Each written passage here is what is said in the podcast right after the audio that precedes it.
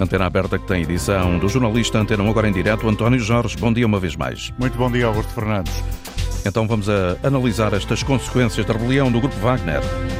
Quais as consequências, eh, quer do ponto de vista interno, quer internacionalmente? Queremos ouvir a opinião de quem quiser participar. Para inscrever-se, ligue 822-0101 ou 2233-99956. Este número de telefone é dedicado apenas aos ouvintes que estão fora do território português e a chamada tem o custo de uma chamada internacional. Temos ou não mais razões para ficar apreensivos com aquilo que sucedeu nas últimas horas na Rússia? É uma das perguntas para o programa. Aquilo que está pela frente é provavelmente uma incógnita para a maioria. No entanto, esta manhã, o Ministro dos Negócios Estrangeiros, João Gomes Cravinho, defendeu que o presidente russo, Vladimir Putin, tem estado a semear ventos e, por isso, vai colher tempestades. Ficamos também a saber que a Procuradoria Russa diz que o processo contra o líder do grupo Wagner continua a ser objeto de investigação criminal por rebelião, isto depois do Kremlin ter anunciado um acordo para retirar as acusações e esta é uma informação desta manhã de segunda-feira. Bom dia, Bernardo Pires de Lima, comentador de política internacional da Antena 1. Muito obrigado pela presença. A partir do posto de observação, do seu posto de observação, Bernardo, o que é que as últimas informações nos podem eh, deixar adivinhar? O que teremos pela frente? Uma Rússia a ser eventualmente mais dura naquilo que tem vindo a desenvolver na Ucrânia? Bom dia. Bom dia. Eu diria que há aqui bastantes incógnitas. Uma delas tem a ver com os efeitos desta aparente cedência do líder do grupo Wagner, cuja intenção prioritária era alterar a estrutura de comando do Exército e do Ministério da Defesa. Aparentemente, isso estaria uh, nos termos do acordo negociado com Putin, mas na prática nada aconteceu até agora. Uh, o que nós temos visto é que o Ministro da Defesa continua em funções, o chefe do Estado-Maior idem idem, uh, a liderar, uh, digamos, a resistência à contraofensiva ucraniana. Contraofensiva é essa e operação russa, ao longo dos meses, muito contestada nos méritos por parte do líder do grupo Wagner. No fundo, isto nasce de uma de uma crescente disputa uh, em relação à estratégia russa uh, na Ucrânia, considerada pelo líder do grupo Wagner como uh, cheia de erros estratégicos e táticos. Eles que estão, eles, grupo Wagner, sempre na linha da frente e acusando o Ministério da Defesa russo de não dotar o Grupo Wagner dos meios necessários à resposta a esta contraofensiva uh, e, portanto, indiretamente também a contestar as opções uh, em relação à guerra por parte do Kremlin. Isto não significa necessariamente que o objetivo do Prigozhin fosse alterar o poder político em Moscou. Significa que ele quis forçar até ao limite que o presidente Putin tomasse decisões no sentido de alterar a estrutura de comando, eventualmente a favor do líder do grupo Wagner, coisa que uh, não, não, não aconteceu. Portanto, esta é uma das incógnitas. A outra que está implícita na sua pergunta é saber, em função desta disputa no aparelho de segurança interno uh, russo, que uh, movimentos de compensação, que respostas é que o presidente Putin vai dar para não Uh, digamos, uh, consolidar uma ideia de que sai muito enfraquecido desta situação. Uma das escapatórias pode ser uh, tornar, a, digamos, a, a, resistência, chamemos assim, à contraofensiva ucraniana muito mais agressiva e não estar tão condicionada territorialmente ali à zona do Donbass. Uhum. E, e, portanto, ser mais fragmentada no território ucraniano, o que pode gerar uma, uma digamos, uma, uma proliferação de ataques mais descontinuados no território e isso tornar eh, as próximas semanas, ou mesmo as próximas horas, bastante mais violentas e isso obrigar também, por, si, por, por sua vez, a que a contraofensiva ucraniana eleve também o seu, o seu nível. Portanto, o que fica claro da análise, Bernardo, é que esta ação do líder do grupo Wagner teve, sobretudo, um objetivo quase pessoal e de mudar a cúpula da, do Ministério da Defesa russo. Do seu ponto de vista, Bernardo Pires de Lima, aquilo que disse Anthony Blinken a propósito da, daquilo que sucedeu no sábado e as fissuras reais no alto nível do Estado russo, elas são efetivas ou é cedo demais para proclamar uh, a existência de um, um, gelo completamente quebrado entre uh, o círculo, o inner circle de Vladimir Putin? as fissuras já existiam há muitos meses. Isto é o corolário das fissuras, não é, é não, não, não, é um. não nasce de geração espontânea, tem, um, tem um, um enquadramento temporal. O enquadramento temporal é dado por uma deslocação de mercenários que faz nos últimos anos uma transição para as operações russas na Síria, de acordo com os interesses eh, russos com sucesso, uma operação muito violenta, como nós sabemos. Depois desloca-se para vários países africanos, Zona Central, Sahel, participam em muitos golpes de Estado. Não é por acaso que nos últimos dois anos tem, nós temos assistido a uma proliferação de golpes de Estado em África. Mali, Chad, Burkina Faso, uh, etc. Alguns até uh, com sucesso e, portanto, preservando ou alterando os equilíbrios nesses países a favor dos alinhamentos com Moscou. E, portanto, o Grupo Wagner tem sido instrumental e um braço de sucesso da influência russa para além da zona do leste. Uhum. Depois essa deslocação vem para a Ucrânia. E vem para a Ucrânia a partir do momento em que as primeiras fases da guerra não correspondem às expectativas da estratégia russa, como nós sabemos. E há seis meses, sete meses, oito meses que o território controlado pelas forças russas está mais ou menos cristalizado, mais ou menos congelado. Isso também eh, significou que, para o líder do grupo Wagner, eh, a estratégia montada pelo aparelho de defesa, portanto, pelo Estado-Maior, pelas Forças Armadas tradicionais, não resultou. E ele depois é, sobe o nível de criticismo porque entende que o presidente Putin já tem os elementos na mão para fazer as mudanças necessárias a que se uh, atribua as responsabilidades a quem de se deve atribuir. Ele, como entende que esteve sempre na linha da frente e esteve, uh, entende que tem mais legitimidade, até pelos outros sucessos que eu enunciei, África e Síria, que tem legitimidade para eh, forçar essa alteração. Depois há aqui um elemento do último mês em que uh, faz, no fundo, o corolário deste processo todo, que tem a ver com uma diretiva do Ministro da Defesa que, uh, no fundo, procura albergar na estrutura do Ministério da Defesa todos os grupos que estão mais ou menos à solta, digamos, neste aparelho alargado de segurança do, da Rússia. Entre eles o Grupo Wagner. Portanto, propõe-lhes uma espécie de contratualização para que eles fiquem sob a, cama, a, a cadeia de comando do Ministério. E ainda e falta saber se esse terá sido perigo, um erro faz o, o que faz o Perigosino é recusar essa, essa dependência, porque não aceita que a cadeia de comando esteja, uh, seja eficaz, tenha sucesso e, e, e, tenha credibilidade aos seus olhos. E, portanto, ele depois faz esta, esta, este forcing final para tentar alterar a cadeia. Até agora não houve alteração rigorosamente nenhuma.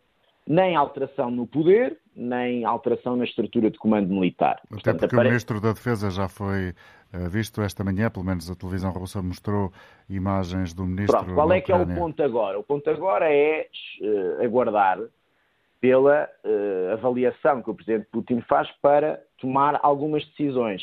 As decisões que podem ser ceder àquilo que o Prigozhin queria, aparentemente não é por aí alterar a estratégia e, na, de, de, resposta à contraofensiva ucraniana com uma grande agressividade e, portanto, fazer uma espécie de contraofensiva à contraofensiva, eventualmente pode passar por aí.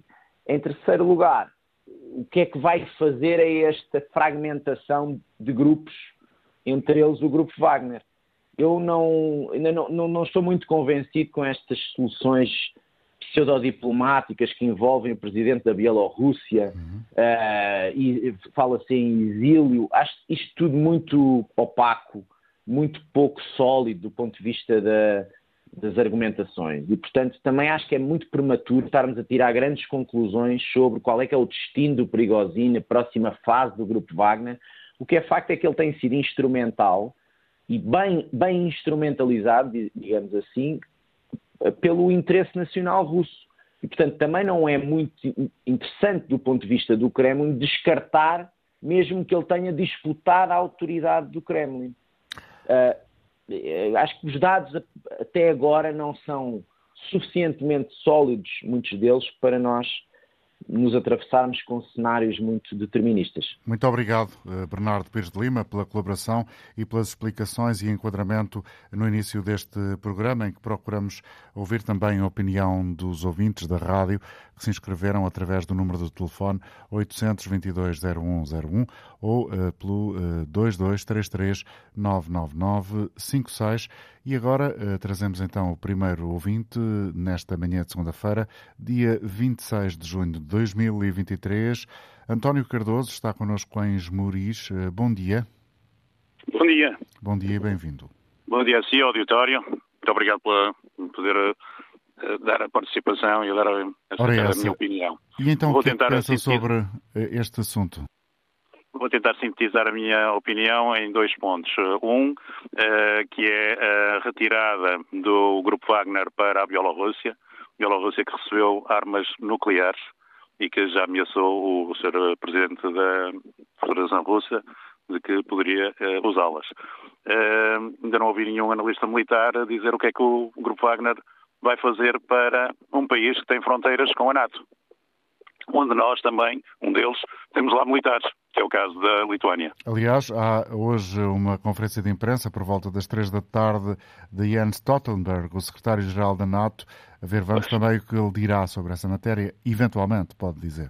Eu pergunto se eles, este agora dito grupo escorraçado da Rússia, eh, que eu acho que isto obviamente é uma maquinação do sistema de guerra eh, do, do. Putin, Uh, e que isto é tudo uma farsa. Uh, e, portanto, uh, desde as declarações do, do Sr. Prigozhin a dizer que não recebia armas, não recebia isto, era tudo já combinado para fazer a retirada precisamente da frente de guerra da Ucrânia e colocá-lo num sítio onde vai criar mais conflitos. Eu não estou a ver eles a irem beber umas cervejinhas ou uma vodka para, para, para a Bielorrússia.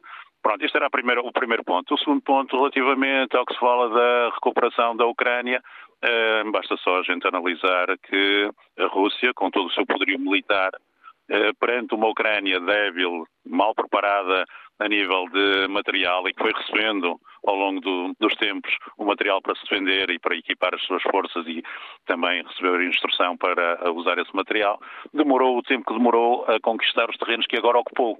Ou seja, os terrenos estavam ocupados pela Ucrânia, apesar de serem, eh, terem tropas muito eh, mal preparadas, digamos assim, aguentaram firme eh, nas posições defensivas. Ora, a, reconquista vai ser uma coisa semelhante a, a, a concretizar-se. Ou seja, vai demorar muito tempo para que, e com obviamente muitas eh, perdas para o lado ucraniano, reconquistar os territórios que agora estão na posse dos, dos russos. Era só isto que eu tinha para dizer e desejar um bom dia. Obrigado, eu agradeço a sua participação. António Cardoso a falar dos Moris, deixou aqui pontos para a reflexão, pelo menos dois. Eh, vamos acrescentar eh, outras ideias, julgo eu, desta vez a partir de Loures. Domingos Silva, bom dia. Sim. Bom dia. Bom dia. Parabéns pelo programa.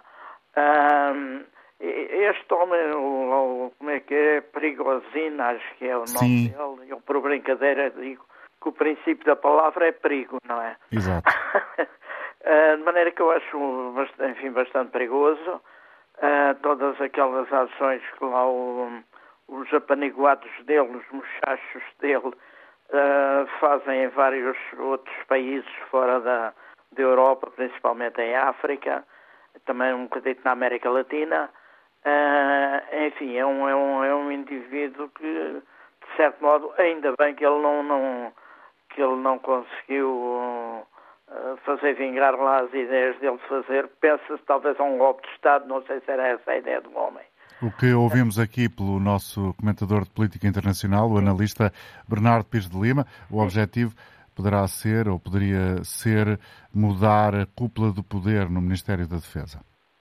Ah, é só, só no Ministério da Defesa, pois. É, possível que sim, mas lá o cozinheiro, como é que é? É o cozinheiro do Sr. Putin. Porque, uh, enfim, é, uma pessoa que hum, eu não, não, não me inspira ao mínimo de, de, confiança, como não me inspira o Sr. Putin, de maneira nenhuma, e todas as tais interferências que, que lá com o Sr. Como é é? Perigosino, acho que é assim. Exatamente. Uh, tem feito fora da da Europa, uh, enfim, desde o Mali, vários países, penso também na República, acho na República Centro-Africana, no Chad, não sei se também. Porque Sobretudo tem... em África. Sobretudo em África, exatamente. De maneira que, sei lá o que é que sabe dizer sobre este indivíduo e sobre o Sr. Putin, são muito amigos, continuam, com toda a certeza que continuarão a ser uh, bons amigos e irem beber lá um vodka. Uh, olha, eu não, não lhe vou roubar mais tempo. Obrigado. Um Na verdade, uh, ninguém sabe exatamente o que pode vir a acontecer. Domingos Silva a falar de Louros. Agora descemos no mapa. Em Odmira, saúdo Carlos André, que está agora em linha com a Antena 1. Bom dia e bem-vindo à Antena bom Aberta. Bom dia a todo o auditório, bom dia, Sr. Jornalista. Olha, concordo plenamente com com estes ouvintes anteriores, uh, uma coisa é certa, eu também não confio no Sr. Putin, principalmente, pois nós vimos o que, é, o que é que ele fez, disse e prometeu antes da invasão na Rússia. Hoje em dia, vemos este, esta situação em que, no meu ponto de vista, isto não passa de um teatro. Muito provavelmente, Prigozhin vai com o seu grupo vão ter quaisquer incursões a partir da Bielorrússia. Bom dia para si. Em Castro Verde, Manuel Guerreiro. Olá, Manuel, bom dia. Bom dia, Sr. Dr. Jorge, para si e para todos os ouvintes aí do programa. Pois, em relação a esta situação na Rússia com o Sr. Prigogine e o Grupo Wagner, eu não me parece que seja nenhum teatro, nem nenhuma. O que julgo que existe é uma divergência de fundo entre o Sr. Prigogine, líder do Grupo Wagner, liderança russa, sobretudo o setor político-militar, em relação à guerra da Ucrânia. Portanto, o seu Prigogine é um indivíduo muito agressivo, muito violento, que cria uma guerra relâmpago com a liquidação da Ucrânia. E não é essa a estratégia do poder político militar russo. Eu creio que a estratégia de Putin e da Rússia é uma guerra de desgaste com o Ocidente na Ucrânia para criar ali uma espécie de duas Coreias, uma, uma, uma república mais pró-soviética encostada à Rússia, com os russos que viviam na Ucrânia, que se diz que são cerca de 10 milhões, e, do outro lado, uma Ucrânia ligada ao Ocidente, porque isso também convém à Rússia, porque o Putin é o jogador de xadrez, não é o jogador de futebol. Não está a pensar no mundo só agora. Depois da guerra vai haver vida. E a Rússia tem como um dos seus grandes clientes para os seus produtos naturais, que são o petróleo, o gás, os fertilizantes e essas coisas, o chamado mundo ocidental. Né? Os países industrializados do Ocidente eram até à guerra, incluindo nós, né? consumidores enormes dos produtos e das matérias russas. E, portanto, o Putin o que verdadeiramente quer não é tornar a Ucrânia em cinzas, é fazer uma guerra de desgaste com o Ocidente que leve o desenho de uma nova estratégia que lhe permita, depois disso, continuar a sua política. Portanto, é, há uma divergência de fundo e essa divergência de fundo manifestou-se agora de uma forma violenta, porque o seu presidente quer reduzir a Ucrânia a cinzas, nem que seja com bombas nucleares. O que ele quer é uma, uma espécie de um sprint, é uma, uma e Putin está pensando certamente numa estratégia a muito mais longo prazo, em que no mundo teremos que solidarizar todos, né? Porque se a gente arrasar o mundo, morremos todos. Portanto, Putin está pensando nisso porque Putin é um pensador a prazo, é uma espécie de jogador de xadrez. E, portanto, daí é que vem a divergência. Esta divergência manifestou-se agora. E o Putin acabou por fazer foi evitar que se desse um conflito entre as forças armadas, de, digamos, do Estado russo e este grupo, com as consequências que isso teria em termos de matança de gente que são todos do mesmo povo, porque ao fim e ao cabo são todos russos. Né? Portanto, se fez isso, fez muito bem evitou uma guerra civil, um conflito militar com as consequências catastróficas. Aliás, nós muitas vezes aqui naqueles tempos de 75 tivemos que engolir cobras e lagartos para não lançar o país numa guerra civil, porque as consequências de uma coisa dessas são consequências que ficam para séculos, né? Portanto, tem que se evitar as desgraças maiores. E, portanto, nesse sentido, acho que fez muito bem. Agora, o seu perigosinho vai para a Bielorrússia e depois irá para o outro lado qualquer, porque a vida dele é a guerra, né? Onde houver guerras e haja dinheiro para lhe pagar, ele lá estará com os seus mercenários ao serviço que lhe pagar melhor.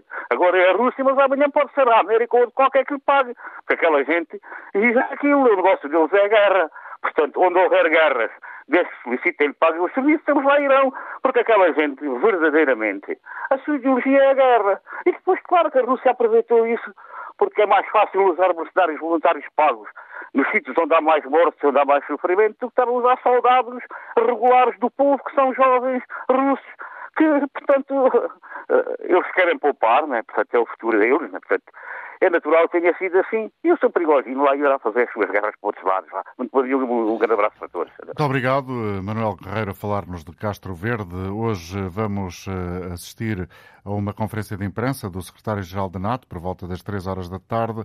Jens Stoltenberg já disse, no entanto, que este facto das últimas horas na Rússia, ou seja, o motim rebelião abortada na prática do eh, grupo Wagner eh, revela que Moscovo eh, cometeu um erro, um erro estratégico ao travar uma guerra contra a Ucrânia. E é de resto também nessa linha de pensamento que se inscreve aquilo que disse o chefe da diplomacia portuguesa, o ministro dos Negócios Estrangeiros, João Gomes Cravinho, considera que Putin semeou tempestades ao promover um exército privado e, eh, portanto, está agora, no fundo, Rita Fernandes, a provar do próprio veneno. Quem semeia ventos escolhe tempestades, diz João Gomes Cravinho. O presidente Putin tem estado a semear ventos, fê-lo ao promover um exército privado, mercenário, que eh, se revelou capaz de desafiar as próprias Forças Armadas russas. O ministro português dos Negócios Estrangeiros, no Luxemburgo, à entrada para a reunião europeia, volta a garantir ajuda à Ucrânia para que possa ser o país a determinar os termos da paz. Cravinho e Borrell, na mesma reunião e com leituras alinhadas sobre o que se passa na Rússia. Para Borrell, o representante europeu dos negócios estrangeiros, o monstro, o grupo Wagner, está a morder o próprio criador, Putin. The monster is biting him now. The monster is acting against his creator. O conflito militar com o grupo Wagner está a enfraquecer o poder militar e político de Putin, diz Joseph Borrell, mas é preciso ter atenção a uma instabilidade política na Rússia tendo em conta que o país é uma potência nuclear. It's not a good thing to see that uh, a nuclear power like Russia can go into a, a phase of a political instability. Da reunião europeia há já um acordo para engordar o financiamento militar à Ucrânia em mais 3 mil milhões de euros. E queremos saber a sua opinião, a opinião dos ouvintes da Antena 1, esta uh, guerra que temos vindo a assistir desde fevereiro do ano passado, a guerra na Ucrânia, a invasão da Ucrânia pela Rússia, está uh, a criar fissuras no poder russo, como uh, disse o chefe da diplomacia europeia. E qual é a sua opinião? Também acha, como João Gomes Cravinho, que o uh, uh, líder russo Vladimir Putin está a provar do próprio veneno, ou seja, semeou tempestades e agora uh, está a colher os resultados. Queremos ouvir a sua opinião através do número de telefone 822 0101. 822 0101 é o número de telefone gratuito. Se está fora do país, 2233 999 56. Bom dia, Filipe Vasconcelos Romão, comentador de política nacional e internacional, aliás, da Antena 1. Muito obrigado pela presença, Filipe. Do seu ponto de vista, até que ponto é que uh, há aqui uh, alguma nuance, uh, alguma novidade quando temos a informação de que a Procuradoria Russa revela que, afinal, o processo contra o líder do grupo Wagner não foi encerrado e que ele continua a ser objeto de investigação criminal por rebelião? Bom dia, António. É, é uma novidade relevante e é algo que nos aproxima mais uh, de, por pouco que seja, daquilo que é normalmente a forma de atuação de Vladimir Putin. Ou seja, alguém que faz uma afronta, faz uma afronta ao poder do Kremlin desta dimensão que ameaça uh, um misto entre uma insurreição e um golpe de Estado, uh, sair impunemente ao fim do dia com uma mediação que pareceu encenada, uma vez que tendo em conta que Lukashenko é um pouco um, um líder fantoche de Putin, ehm, parecia estranho. Agora, a possibilidade de continuar essa acusação de pé contra Prigozhin acaba uh, acaba por ser mais normal e por ser mais coerente com o que é habitual no comportamento do Kremlin quando comparamos e quando observamos para os 20 anos de poder de Putin e a forma como os seus adversários, uh, e sobretudo aqueles que não pegam em armas, que foram até agora a totalidade dos adversários de Putin, eram tratados perante afrontas deste género, ou muito, muito menos graves. Um, agora, resta perceber o que é que de facto ocorreu e o que é que determinou este aparente comportamento mais tranquilo de Putin e menos musculado. Seria uma falta de crença na sua capacidade de controlar a rebelião? Seria uh, a possibilidade de um banho de sangue e de uma guerra civil em paralelo com uma guerra de invasão com o país vizinho?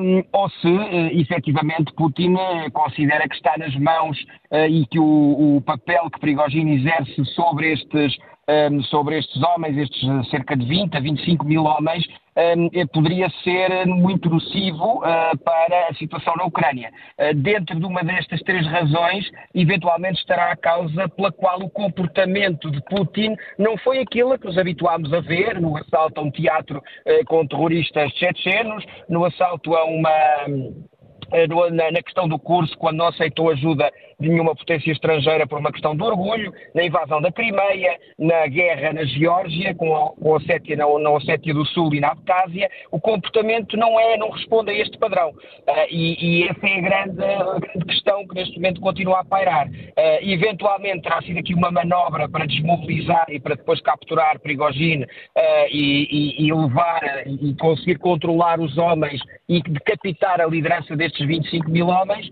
é, é, é, é uma das hipóteses em jogo porque é tudo muito estranho.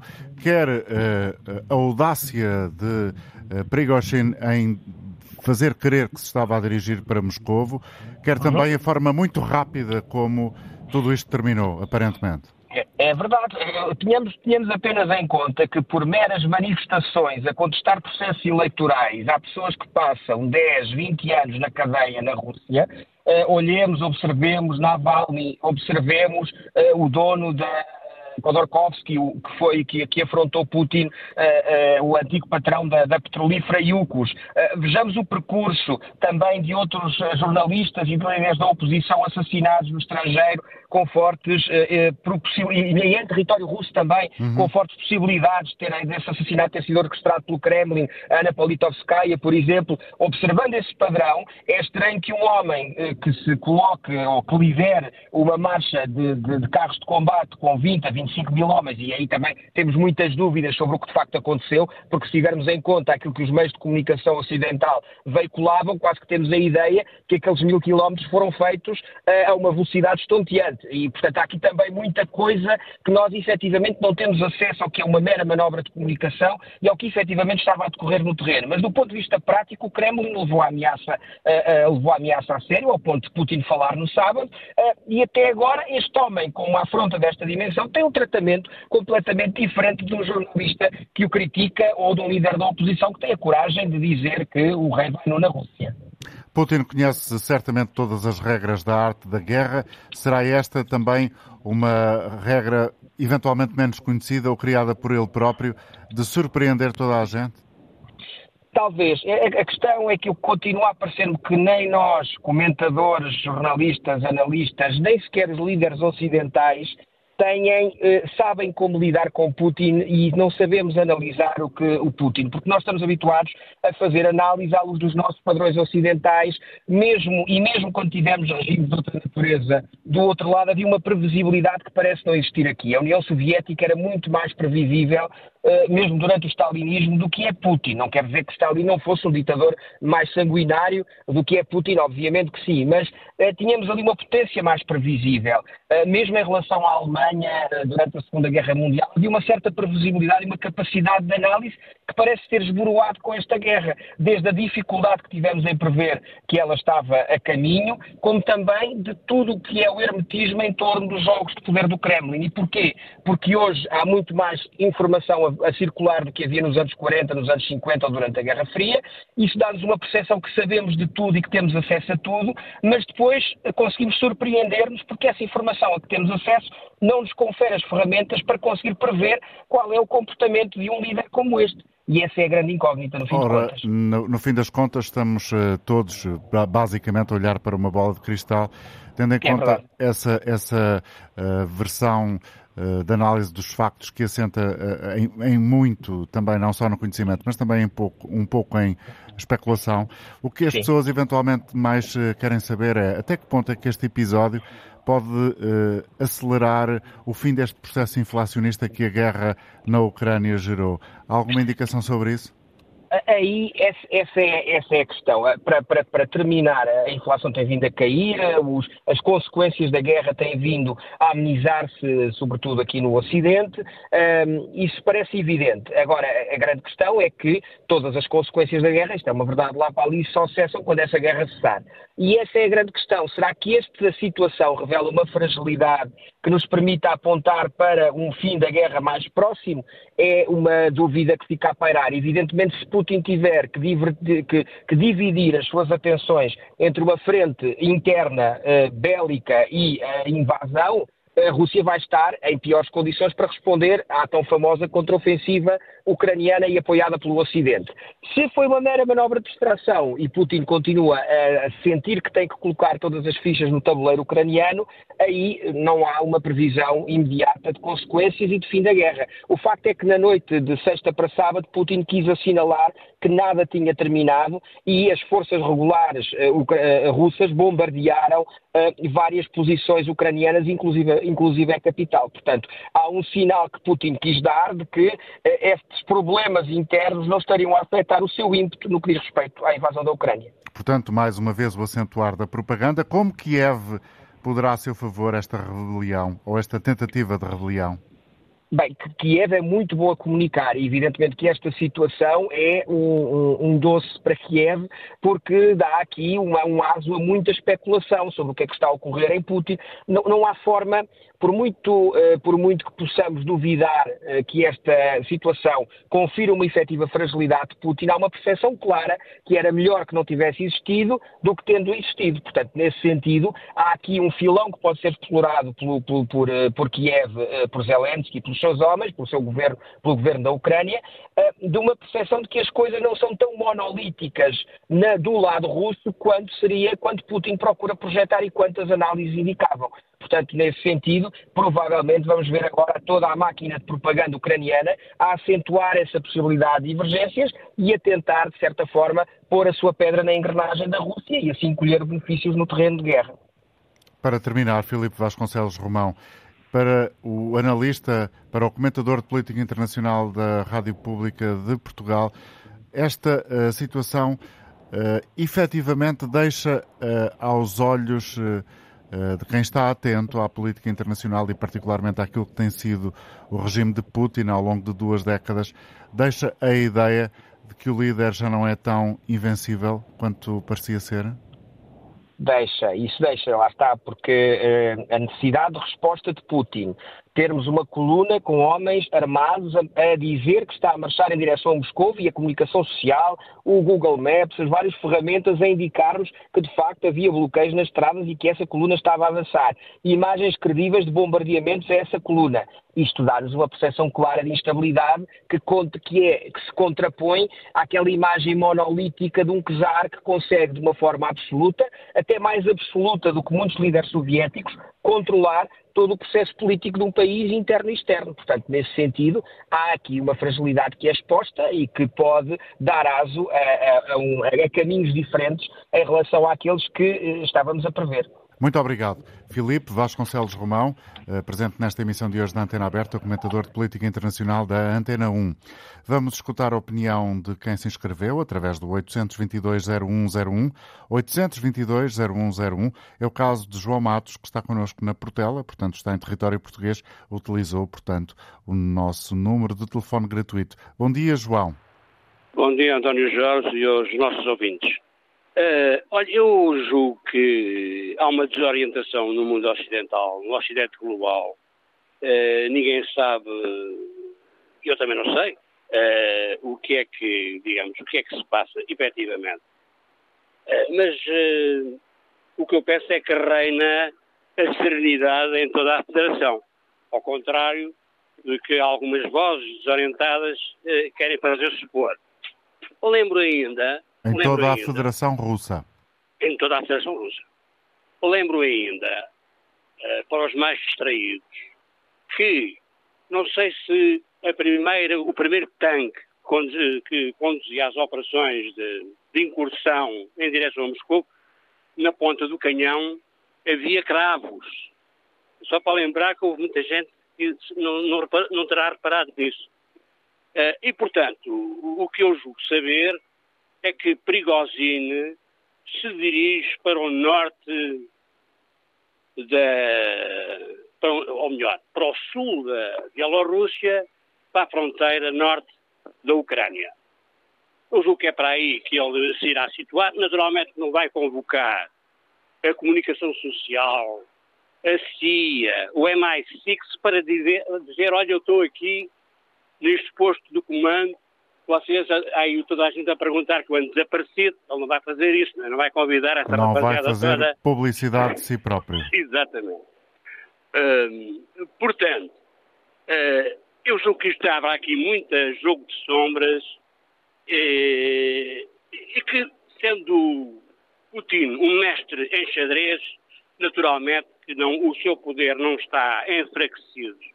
Ou pode conjunturalmente estar enfraquecido, não ser percebido, e que, portanto, agora o que vamos assistir é, é a contraofensiva agora russa, vai esmagar naturalmente, uh, vai esmagar a, a contraofensiva ucraniana, que está a enviar para a morte de forma criminosa, inconsciente, em ondas de soldados, atrás uns dos outros, contra a artilharia russa que os dizima, quer dizer, uma morte inglória, é isto que os ucronazis sediados em Kiev, aliados à NATO, estão a fazer ao povo de luta até ao último ucraniano. É assim que o Ocidente Global, em Londres, em Washington e outras capitais, estão a fazer. Uh, quase a terminar. Uh, o que é que estou a dizer? Ah, olha, quanto aos F-16, os F-16 não têm sido enviados para a frente porque irão ser derretidos simplesmente como estão a ser os Leopard. Uh, os Abrams não entram porque não querem ser derretidos, porque isso é uma derrota para os Estados Unidos, né? e até designadamente para o complexo militar, pois quem é que quer comprar os aviões, os F-16, os Abrams e tudo.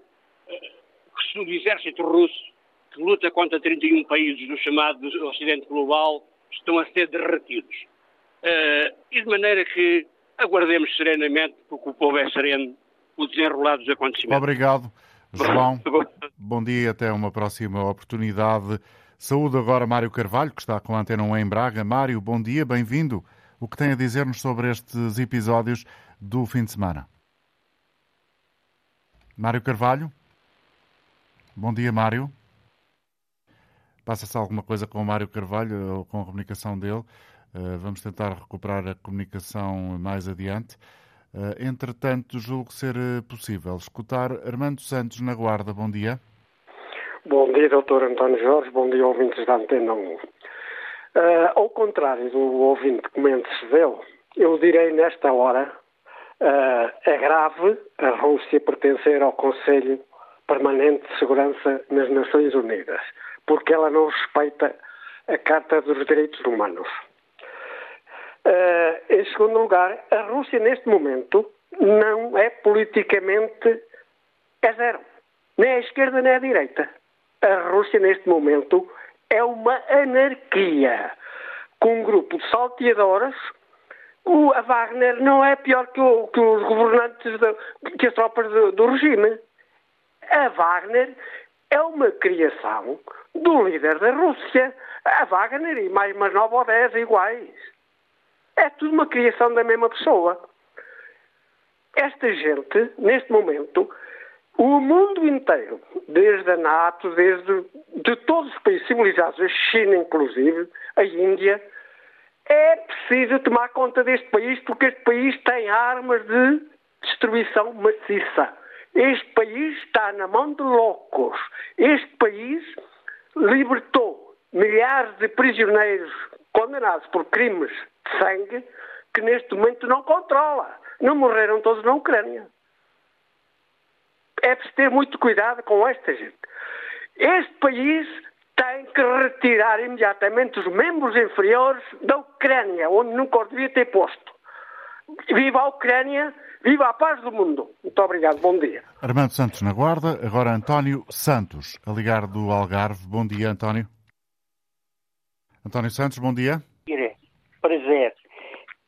A NATO e o Ocidente farão muito mal se pensarem que Putin sai mais fraco deste episódio. Não sai. Putin vai sair mais forte. Isto é uma grande preparação para acabar na Rússia com o grupo Wagner. Progizin, ele foi, alegadamente, para a Bielorrússia. Eu só, só digo isto. Putin está a preparar o assassinato de Prokizin, porque é a maneira dele. Ninguém pode enfrentar diretamente Putin. Putin é um ditador e dá cabo deles todos que o enfrentam. Ai daqueles que o enfrentam. Eu não queria estar neste momento na pele do Sr. Progizin. Se esteja onde ele estiver. É isto. Muito obrigado. Obrigado nós, António Santos, a ligar do Algarve, numa altura em que faltam nove minutos para o meio-dia. Seguimos uh, outra vez na tentativa de contacto com Mário Carvalho. Bom dia. Bom dia, Sr. Jorge. Bom e dia, Mário Carvalho, a falar eh, de Braga. Bem-vindo. Mário. Usando um, um velho provérbio popular, eu diria que só dentro quem se encontra lá dentro. E no caso da, da Lindona de pero Estamos a ouvir com cortes esta chamada. Vamos tentar eh, melhorar a comunicação. Ora, Perigosini, na minha opinião, é, neste momento está a refazer a sua palavra. Bom, não é possível. Vamos ouvir Custódio Duarte, a ligar de Palmela. Bom dia, Custódio. Bom dia, Sr. Doutor. Bom dia. Bom dia. Vamos ouvir a sua opinião, Custódio. Sinto-me um bocado muito triste, sabe? Até me emociono. Como é que no mundo atual eu fiz bem combatente. Desculpe, peço desculpa, Custódio, não estou a perceber. Eu fico emocionado. Tá? Desculpa, doutor. Sou uma pessoa que emociona muito. Fico, fico emocionado com as guerras. Tá? Eu fui um ex-combatente, fico muito triste. Sim, e para, além de, e para além da emoção, o que é que tem a dizer mais se conseguir? Olha, eu acho que ambas as partes, ambas as partes são, são culpadas. Numa guerra não há, nunca há um só culpado. Eu estive em Moçambique na tropa, sei bem o que é isso, sou pai de filhos, ah, e fico muito triste. Obrigado então, fico. Custódio. Vamos ouvir doutor, Francisco. Desculpe, desculpe, não tenho que pedir desculpa. desculpa. Francisco Ramalho em Correios, bom dia. Bom dia, António Jorge. Olha, António Jorge, pela maior parte das intervenções, enfim, isto é fruto da, da enorme manipulação, manipulação em relação a este assunto. E eu começo por dizer que é lamentável a existência destas forças, o, o Wagner, na verdade, estes, estas forças mercenárias, é lamentável. Mas elas também existem nos Estados Unidos e na França, Blackwater, a Legião Estrangeira e por aí fora. Depois é assim, o Putin, a Rússia, os malvados, quer dizer, na Ucrânia são todos santinhos. O Sr. Zelensky é um santinho, não ilegalizou, é democrata, não ilegalizou os partidos, não havia já 15 mil mortos no Donbass, portanto, quem são os responsáveis pela guerra? Porquê é que não se para a guerra? Olha, António Jorge, o António Jorge sabe. Houve manifestações do Conselho Português para a Paz e Cooperação, quatro, uma delas aqui em Lisboa, com milhares de pessoas foram silenciadas. Portanto, nós queremos, os democratas, e a, esmagadora da maioria das pessoas são democratas e são pessoas de bem, são manipuladas, que acabe a guerra que acaba a guerra. E quem está, quem deu origem à invasão... E aquilo que aconteceu agora em, eh, na Rússia, com esta Sim. tentativa de uh, derrubar, uhum. pelo menos foi isso que foi declarado por parte do líder do grupo Wagner, de alguma maneira pode contribuir para o fim da guerra ou pelo contrário? Uh, pois, António Jorge, é difícil saber-se, é muito difícil saber-se. Uh, o contribui para o fim da guerra, António Jorge, é que haja negociações de paz, que se cumpram os acordos de Minsk que o Sr. Zelensky não cumpriu com as costas quentes dos americanos e aqui da, União Europeia que anda a reboque.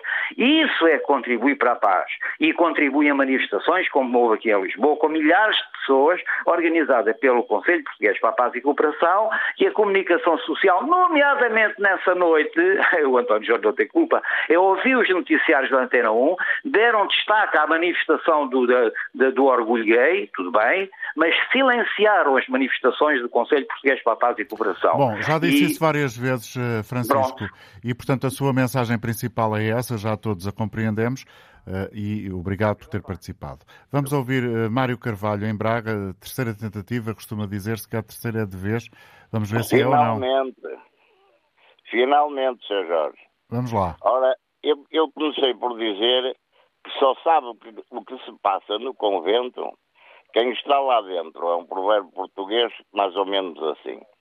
E então, a minha opinião é que o senhor Perigosini, eh, na intentona que fez, ou tentou fazer, e que avançou pela autoestrada e foi bem recebido na cidade de Salvador de Kharkov, ou uma coisa assim parecida, eh, eh, na Rússia, isso demonstra que ele é uma pessoa benquista.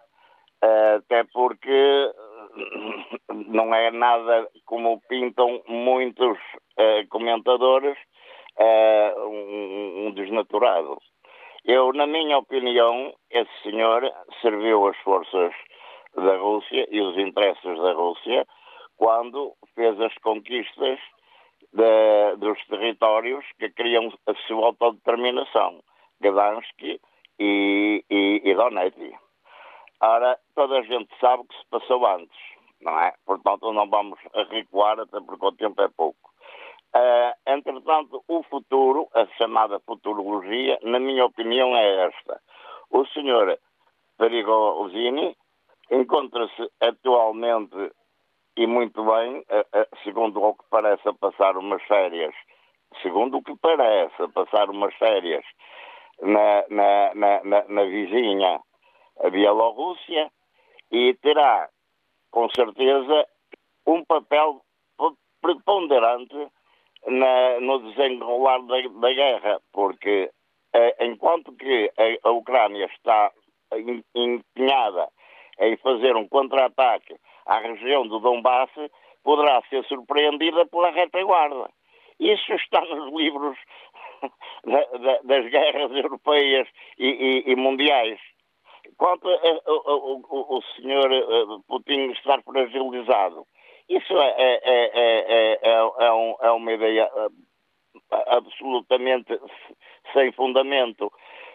Repare-se que nunca ninguém disse que o regime americano estava fragilizado quando houve o assalto ao Capitólio, nem quando na Espanha um senhor, salvo erro, da Guarda Civil, entrou no Parlamento e fez para lá uma série também de disparos e, e, e nada disso levou a que dissessem que esses regimes estavam fragilizados. Portanto, o que se passa na Rússia, a Rússia sabe muito bem uh, uh, desembaraçar-se de qualquer uh, problema, internamente e externamente. O próprio Paulo Portas disse na TVI que é um dos países, que é, aliás, o país maior do mundo, tem 11 fusos horários. E esses 11 fusos horários representam uma grande extensão de terreno e também na, na, na, na zona do Antártico, onde tem seis meses de verão e seis meses de inverno. E aí também têm aquartelados muitos navios uh, com, com, possibilidades de, de, fazer bombardeamentos para qualquer parte do mundo. Ora, o que isso significa? É que ninguém quer uma guerra nuclear porque a radioatividade exterminaria não só a vida humana como também as espécies. Seríamos mais um planeta morto no universo.